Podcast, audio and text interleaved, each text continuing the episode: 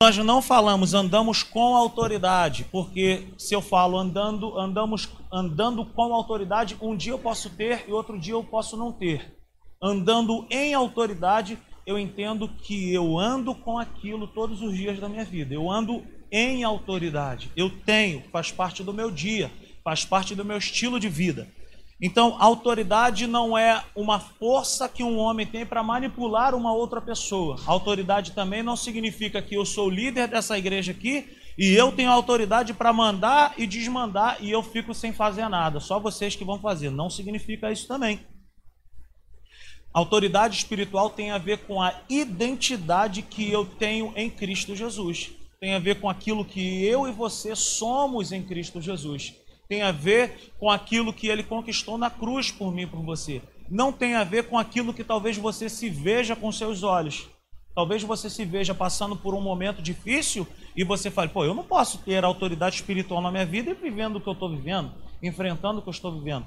Eu quero dizer que quando nós entendemos que nós temos autoridade, o quadro muda. Tudo muda. Então, abra sua Bíblia comigo, lá em 1 Pedro, no capítulo 5 no versículo 6. Quem encontrou, diga amém. Quem não encontrou, diga espera aí. 1 Pedro, capítulo 5, versículo 6, está escrito assim: Portanto, humilhem-se debaixo da poderosa mão de Deus, para que ele os exalte no tempo devido. Lancem sobre ele toda a sua ansiedade, porque ele tem cuidado de vocês. Sejam sóbrios e vigiem. O diabo, o inimigo de vocês, anda ao redor como leão, rugindo e procurando a quem possa devorar. Resistam-lhe, permanecendo firmes na fé, sabendo que os irmãos que vocês têm em todo o mundo estão passando pelos mesmos sofrimentos. O Deus de toda graça, que os chamou para a sua glória eterna em Cristo Jesus, depois de terem sofrido durante pouco de tempo, os restaurará, os confirmará, lhes dará forças e os porá sobre firmes alicerces. Amém? Glória a Deus. Essa é a palavra de Deus para nós, esse é o nosso texto e o tema é esse: andando em autoridade. Diga comigo assim: autoridade para resistir. Autoridade, mais uma vez. Para resistir. Amém? Glória a Deus. Então, gente, não é porque nós temos autoridade em nós, todo aquele que nasceu de Deus, todo aquele que entregou a sua vida para Jesus, todo aquele que vive em aliança com Deus, esse sim nasceu de novo e ele se tornou um filho de Deus. Mas não é porque temos autoridade de sermos filhos e de, e, e de termos essa identidade espiritual, de um mundo espiritual, nos reconhecer como filhos do Deus Altíssimo, não é porque nós temos tudo isso que nós não enfrentamos situações adversas. Claro que nós enfrentamos situações complicadas, claro que nós enfrentamos situações que às vezes nos sacodem, que nos balançam. Mas também nós não somos aquilo que estamos enfrentando nesse exato momento. Eu e você, nós não somos aquilo que as adversidades dizem que nós somos. Por exemplo, você pode estar passando por um momento onde você tenha um diagnóstico e uma enfermidade no seu corpo, mas não significa que você é um doente. Você pode ter uma doença, mas você não é um doente. Outra coisa, você pode estar passando por um momento de escassez financeira, mas não significa que você é um miserável. Você pode estar passando por um momento difícil. O apóstolo Paulo, ele diz assim: Olha, eu sei viver com muito, com pouco, com fome, sem fome. Eu sei viver assim, assim, assim. Uma coisa eu aprendi: a me contentar. Isso para mim é maravilhoso. Aí ele fala assim: Olha, eu posso todas as coisas naquele que me fortalece. Então, em Deus, aquilo que nos define não são as adversidades ou a bonança. Você me entendeu? Eu e você não somos aquilo que nós estamos passando.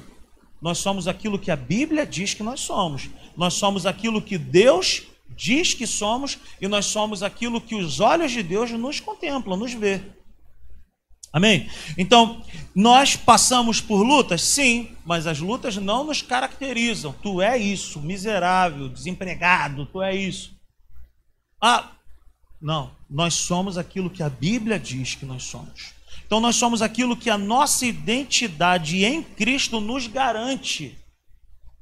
E biblicamente falando, como que Deus me vê? Como que Deus te vê? Como um bem-aventurado, como um abençoado. Mas não significa, sabe, que nada de ruim vai me acontecer. Claro que nós passamos por dificuldades. E por isso que nós precisamos de quê? De autoridade para resistir a esses dias maus. Nós precisamos de autoridade, porque naquele grande dia onde tudo vai mal, nós precisamos ter lá no fundo do nosso coração uma convicção. Eu posso estar passando por isso, mas uma coisa é certa ao meu respeito. Eu sou altamente amado por Deus. Eu sou favorecido. Eu posso estar passando por essa situação assim, mas Ele me ama. Ele me ama. Agora, em tempos bons ou ruins, o lugar mais alto que nós podemos alcançar é o lugar da dependência. É o lugar da humilhação. Cara, você pode ser o homem mais rico desse mundo, você pode ser a pessoa mais inteligente desse mundo. Mas o lugar mais alto, o, o, o, o ponto mais alto onde as pessoas podem até nos ver como alguma coisa, mas espiritualmente falando, o pódio mais alto, o título maior que eu e você podemos receber é o de sermos dependentes de Deus e de vivermos debaixo da potente mão de Deus. Nunca existirá em nós algo que diz para mim e para você que nós somos autossuficientes.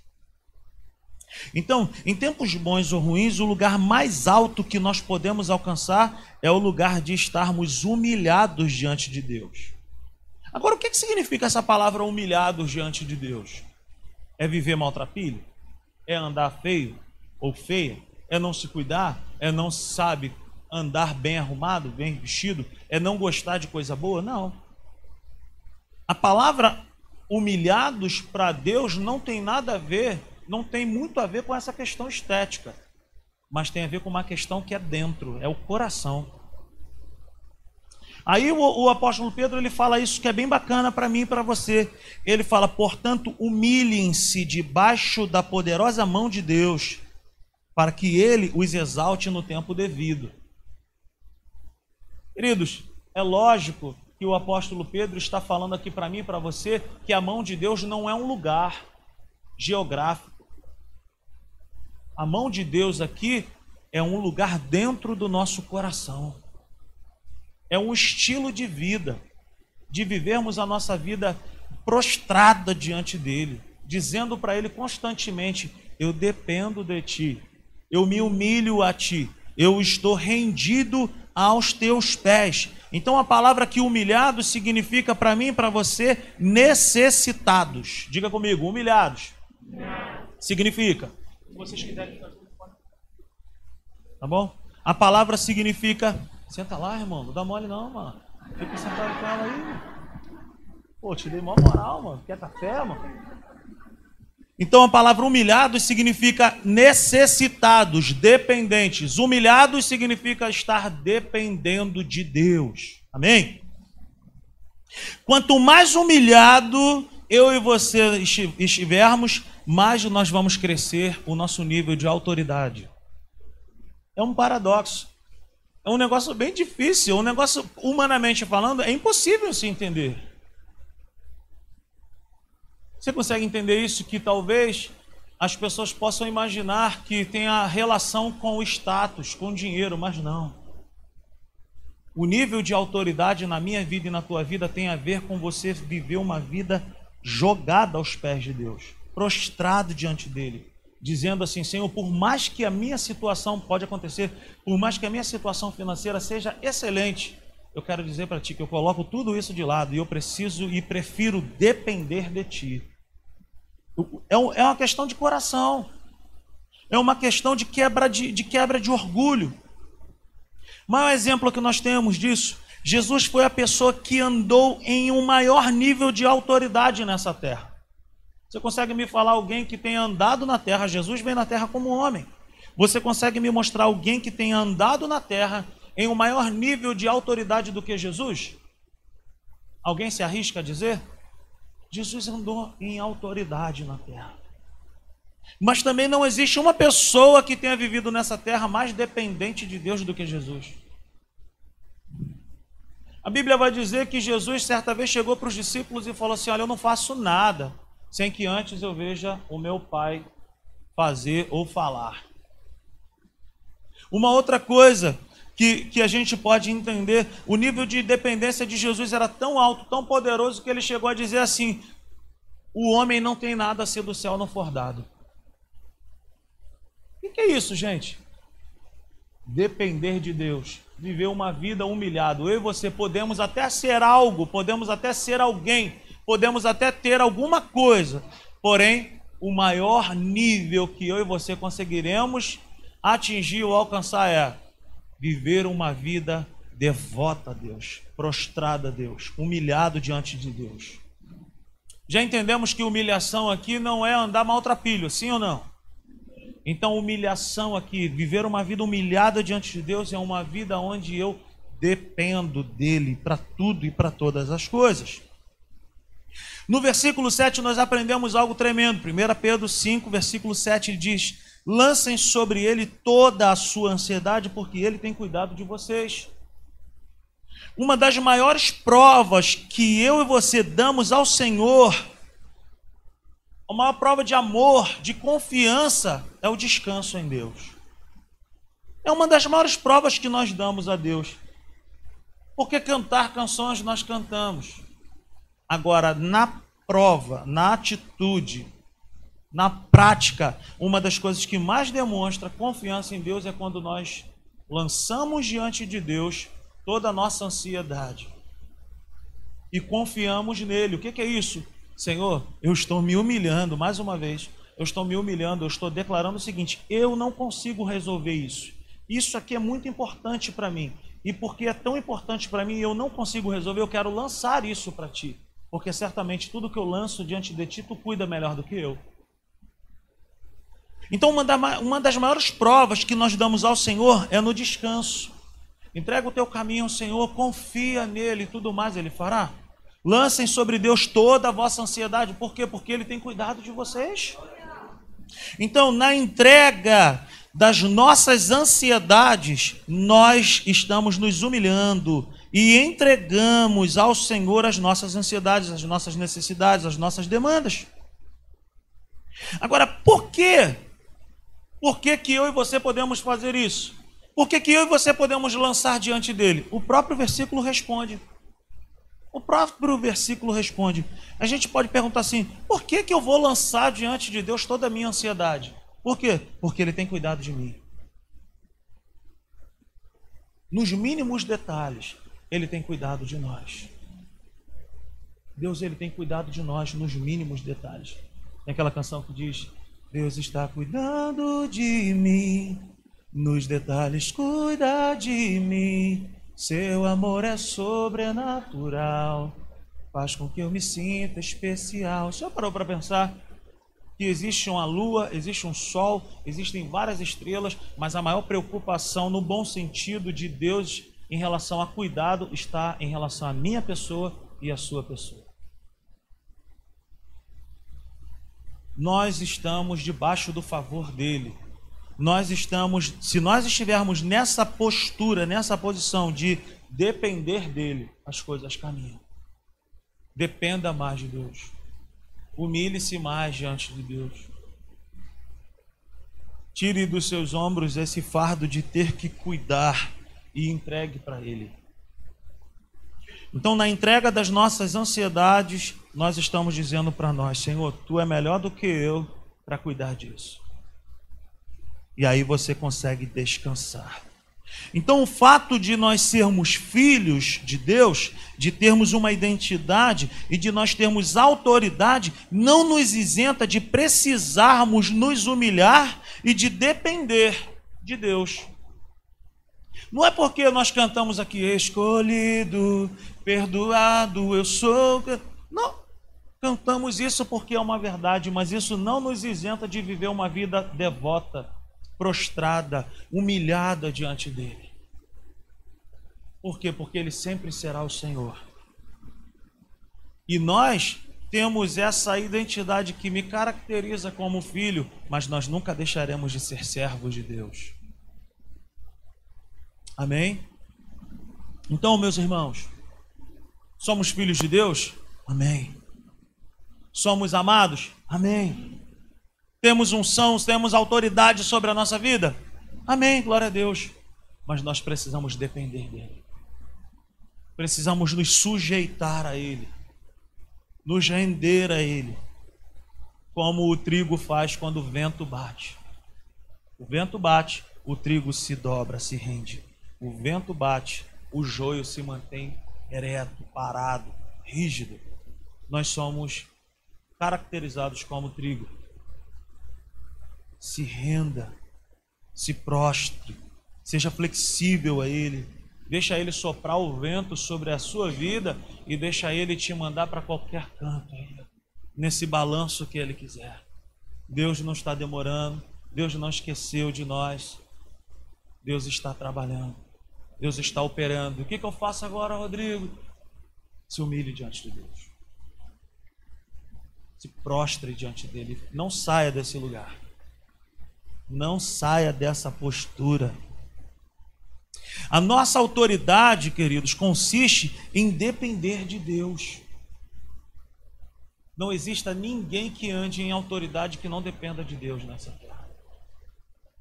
Então a nossa autoridade consiste em depender de Deus, de nos posicionarmos em Deus, de nos posicionarmos em Sua palavra, de nos posicionarmos no descanso em Deus. O que é esse descanso que tanto vocês falam na simples igreja? Gente, o descanso que nós falamos aqui, que a Bíblia fala, é você estar vendo com os seus olhos humanos que o couro está comendo, mas dentro de você, o teu homem interior, o teu espírito, lá no teu interior, você descansa nele.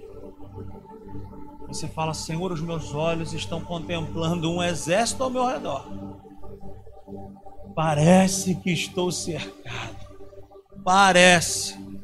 Porém, com os meus olhos da fé, eu consigo contemplar o teu cuidado. Ainda que um exército se acampe ao meu redor, ainda assim não temerei mal algum. Por quê? Porque tu estás comigo.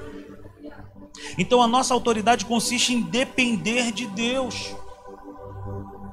Certa vez o profeta estava sendo ameaçado e cercado. Ele tinha um moço chamado Geazi.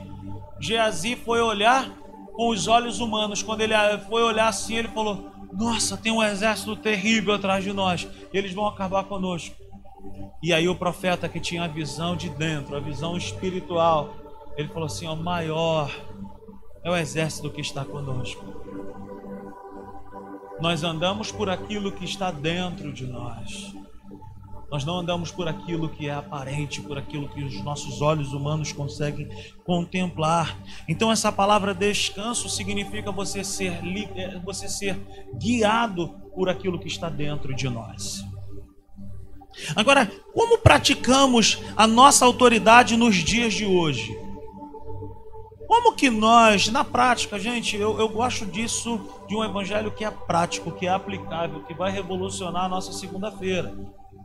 O que, que é, na prática, essa autoridade nos nossos dias?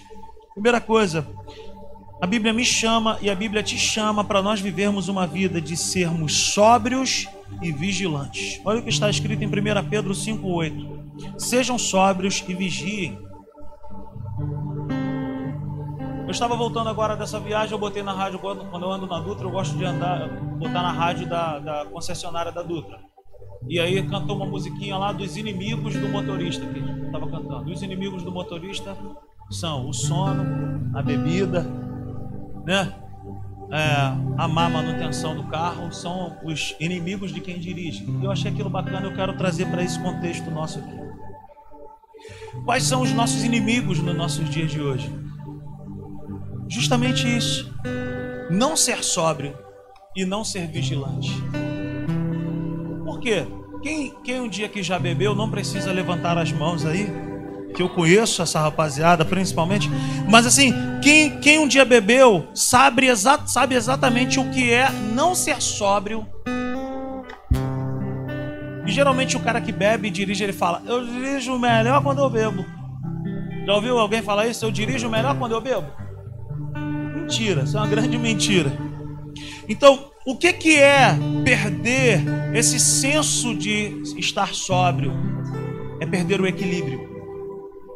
Então o apóstolo Pedro está dizendo para mim e para você assim: olha, sejam equilibrados, que os teus olhos não se altere, o teu, teu, que o teu foco não se altere por aquilo que é exterior, mas que você esteja ligado naquilo que está escrito e naquilo que o Espírito Santo está te guiando aí dentro. Quando nós perdemos esse senso de estarmos sóbrios, nós deixamos de vigiar, nós deixamos de olhar, de perceber os perigos que estão do lado de fora. Quem está me entendendo, diga amém. Então, basicamente, é, o apóstolo Pedro ele diz para nós assim: olha, ser sóbrio, ser vigilante, é nós não andarmos como bêbados na fé. O que é um bêbado na fé? É aquele cara que descarta os perigos, é aquele cara que descarta os ardis de Satanás, é aquele cara que brinca com a fé e que brinca com a palavra de Deus e principalmente que zomba de Deus que não vive uma vida debaixo dessa potente mão de Deus. E todas as vezes que nós saímos dessa posição de estarmos debaixo das mãos de Deus, o acidente nos espera logo ali. Debaixo da mão de Deus, proteção, provisão, segurança, progresso, aleluia, paz. Fora dessa posição, perigo. Perigo. Então o apóstolo Pedro ele diz para nós: olha, vigiem, não descartem os perigos das trevas. Não, como o apóstolo Paulo diz, não deis lugar a Satanás. Quem dá lugar somos nós, gente. Ele só encontra lugar se nós dermos um lugar. Se nós estivermos vigilantes e sóbrios e mantermos a manutenção da porta fechada, ele não tem como entrar porque maior é o que está dentro do que o que está fora. Então ele fala assim: sejam sóbrios e vigiem. O diabo, o inimigo de vocês, anda ao redor como leão. Ele não diz assim: olha, o diabo, o inimigo de vocês, anda ao redor porque ele é o leão. Ele diz: ele anda como leão. As pessoas podem falar assim: o Nicolas e o Tito andam como o Rodrigo. Mas eles são o Rodrigo? Não. Eles podem ter pego algumas características. Então a Bíblia diz o seguinte: que o inimigo das nossas almas, ele não é o leão, ele se faz de leão. E por que o leão? Porque o leão é um animal que chama muita atenção o rugido do leão, ele pode ser ouvido até a 9 quilômetros de distância. E o leão, ele tem uma tática. Ele encurrala a sua presa. E ele começa a rugir, rugir, rugir. E não tem perigo e nem tem possibilidade alguma do leão entrar naquela toca, porque o leão é maior do que a toca. Mas ele grita tão alto, ele ruge tão alto que a presa sai. Então, qual é o lugar que eu e você podemos ser atingidos pelas trevas? Quando nós saímos do lugar aonde Deus diz para mim e para você: não saia, permaneça. E que lugar é esse? A mão do Todo-Poderoso. Permaneça nesse lugar.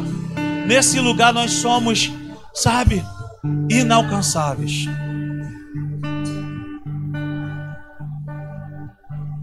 Ele se faz de leão, ele ruge bem alto mas ele só encontra aquele que dá sopa.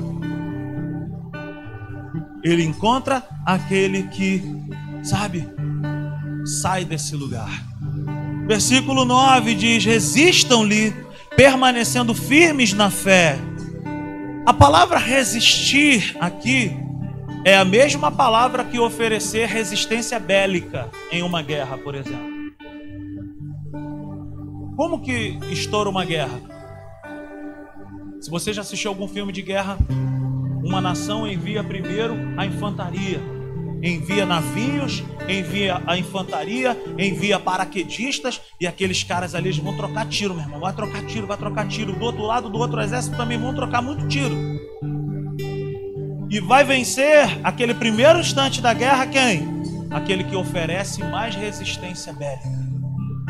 Só que aí, quando trazemos para o nosso contexto, nós não precisamos acordar e dizer, vou me preparar para uma guerra espiritual. Nós não precisamos pensar que, gente, desde o dia que eu e você entregamos a nossa vida para Jesus, nós já estamos em constante guerra espiritual. Só que nós temos algo diferenciado ao nosso favor: o descanso.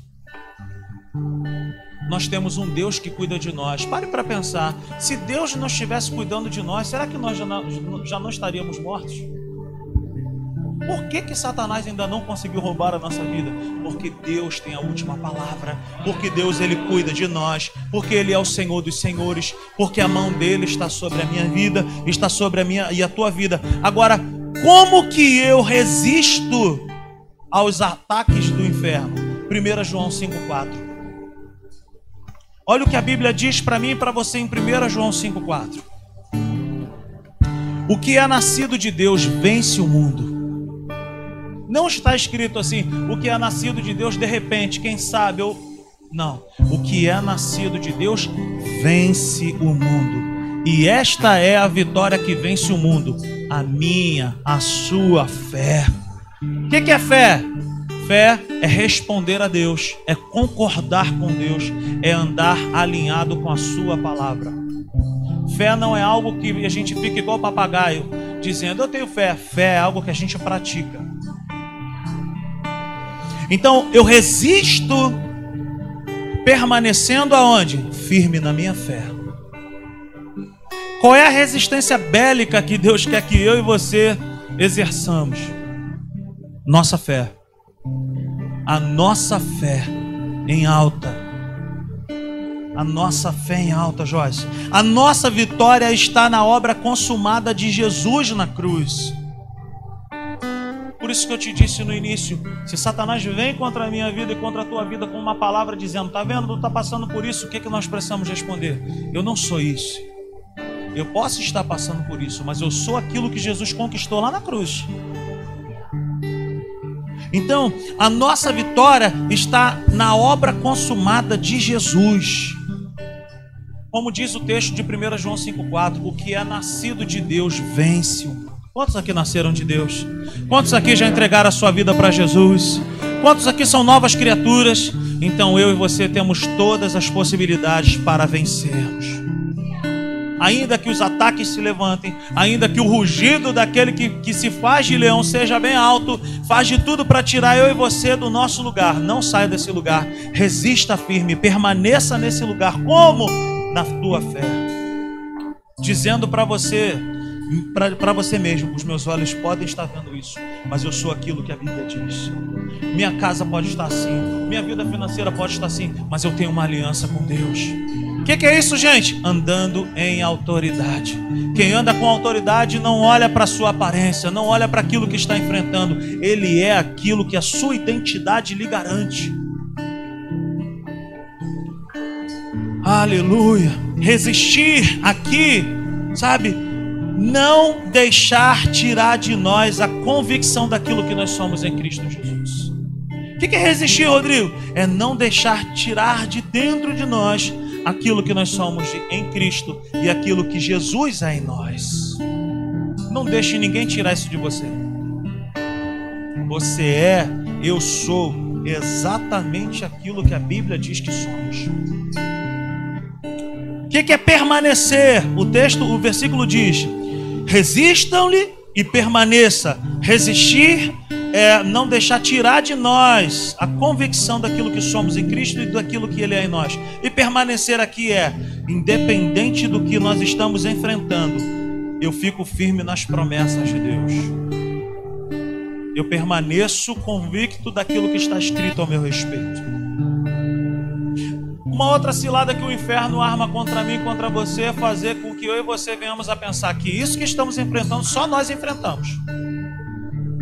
Aí olha o que diz o texto. 1 1 Pedro 5,9: Resistam-lhe, permanecendo firmes na fé, sabendo que os irmãos que vocês têm em todo o mundo estão passando pelos mesmos sofrimentos. Gente, existe, existe gente agora lá no Japão que está passando pela mesma situação que eu e você estamos passando. Talvez não seja igual, pode ser até pior. Mas que tem gente aí, irmãos nossos em Cristo, passando por lutas e adversidades, tem gente passando, queridos.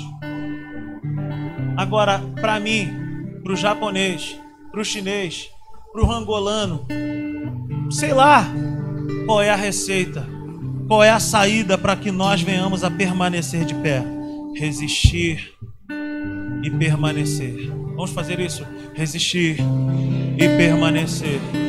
Resistir e permanecer. É isso que vai manter eu e você de pé, andando em autoridade. Fique de pé nessa noite. Aleluia. Todos nós passamos por lutas, mas o inimigo diz para mim e para você, tá vendo? Só você está passando por isso. Mentira. Todos passamos, mas só vence aquele que permanece, que resiste na fé. Mas também o texto não diz apenas de sofrimentos que nós enfrentamos no mundo. A Bíblia fala de algumas coisas que Deus faz por mim e por você. Olha o versículo 10: O Deus de toda graça, que os chamou para a sua glória eterna em Cristo Jesus, depois de terem sofrido durante pouco de tempo, os restaurará os confirmará, lhes dará forças e os porá sobre firmes alicerces. Promessas para quem resiste e permanece em Deus, para quem anda em autoridade. Primeira coisa que a gente precisa entender, que ao nosso lado está o Deus de toda graça. E o que é a graça? É o favor de Deus. Está ao nosso dispor a capacitação para nós fazermos algo que humanamente falando nós nunca conseguiríamos fazer. Graça é capacidade de suportar. Feche seus olhos, diga comigo assim: graça é capacidade para suportar. Aleluia. E eu quero te falar aqui de algo que Deus vai fazer sobre para minha vida e para tua vida nesses dias. Deus ele vai restaurar a nossa vida texto diz que depois de nós termos passado por um pouco de tempo, por, esse, por essas situações, Ele, sabe, vai fazer em nós uma obra de restauração. Ele vai restaurar as suas forças. Ele vai te fazer algo novo. Primeira coisa, diga comigo, Ele vai me restaurar. Ele, me faz, ele vai renovar minhas forças. A segunda coisa que Deus faz na vida daquele que anda em autoridade e que resiste permanecendo, Ele me confirmará. Diga isso, Ele me confirmará. E essa palavra significa Ele nos afirmará, confirmará que tudo o que está escrito é verdade ao nosso respeito. Você pode estar passando por um tempo difícil, mas eu e você não somos esse tempo difícil. Uma outra coisa, nos dará força. Ele nos fará ser fortalecido nele. Nele. E por último, ele fala: lhes dará e os porá sobre firmes alicerces. Nossos pés permanecerão firmes. Nós não seremos conduzidos, sabe, para esse lugar da queda, da ruína do perigo, das tramas do inferno. Existe um texto maravilhoso que eu amo, eu quero compartilhar com você. Que se encontra lá em Provérbios, no capítulo 3. Oh, aleluia, Jesus. Quantos percebem a presença de Deus nesse lugar? Oh, glória a Deus. Provérbios 3, 21 diz: Meu filho, guarde consigo a sensatez, ou seja, o equilíbrio Ó, a sensatez e o equilíbrio nunca os perca de vista. Trarão vida a você e serão um enfeite para o seu pescoço. Então você seguirá o seu caminho em segurança e não tropeçará. Quando se deitar, não terá medo, e o seu sono será tranquilo. Não terá medo da calamidade repentina, nem da ruína que atinge os ímpios, pois o Senhor será a sua segurança e o impedirá de cair em armadilha. Aplauda ao Senhor nessa noite.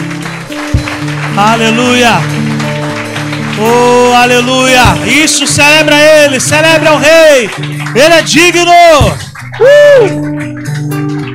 Repita comigo nessa noite: eu posso estar passando por um tempo difícil, mas eu continuo sendo tudo aquilo que a Bíblia diz ao meu respeito. Eu tenho provisão, eu tenho paz, Ele cuida de mim. Ele supre as minhas necessidades. Ele está no governo. Ele está no controle. Nós somos altamente amados. Aplauda ao Senhor aí. Uh! Que a graça do Senhor Jesus, o amor de Deus o Pai, a comunhão e a consolação do Espírito Santo seja sobre a minha vida e seja sobre a tua vida. Vai debaixo dessa palavra eu te declaro uma semana superabundantemente abençoada. Deus é contigo, Deus te guarde, Deus abra portas para você sobrenaturais e te faça viver um tempo de honra em nome de Jesus. Para você que chegou um pouquinho depois, a nossa reunião está acabando agora, porque o decreto da prefeitura nos orienta a não termos nenhum tipo de reunião após as 20 horas. Então, por isso, a reunião está terminando nesse horário, ok? Na quarta-feira, a nossa reunião vai começar às 18h45. Então, se você pode estar aqui, venha nesse horário, amém? Você que nos visita, na quarta, 18h45 até 19h55.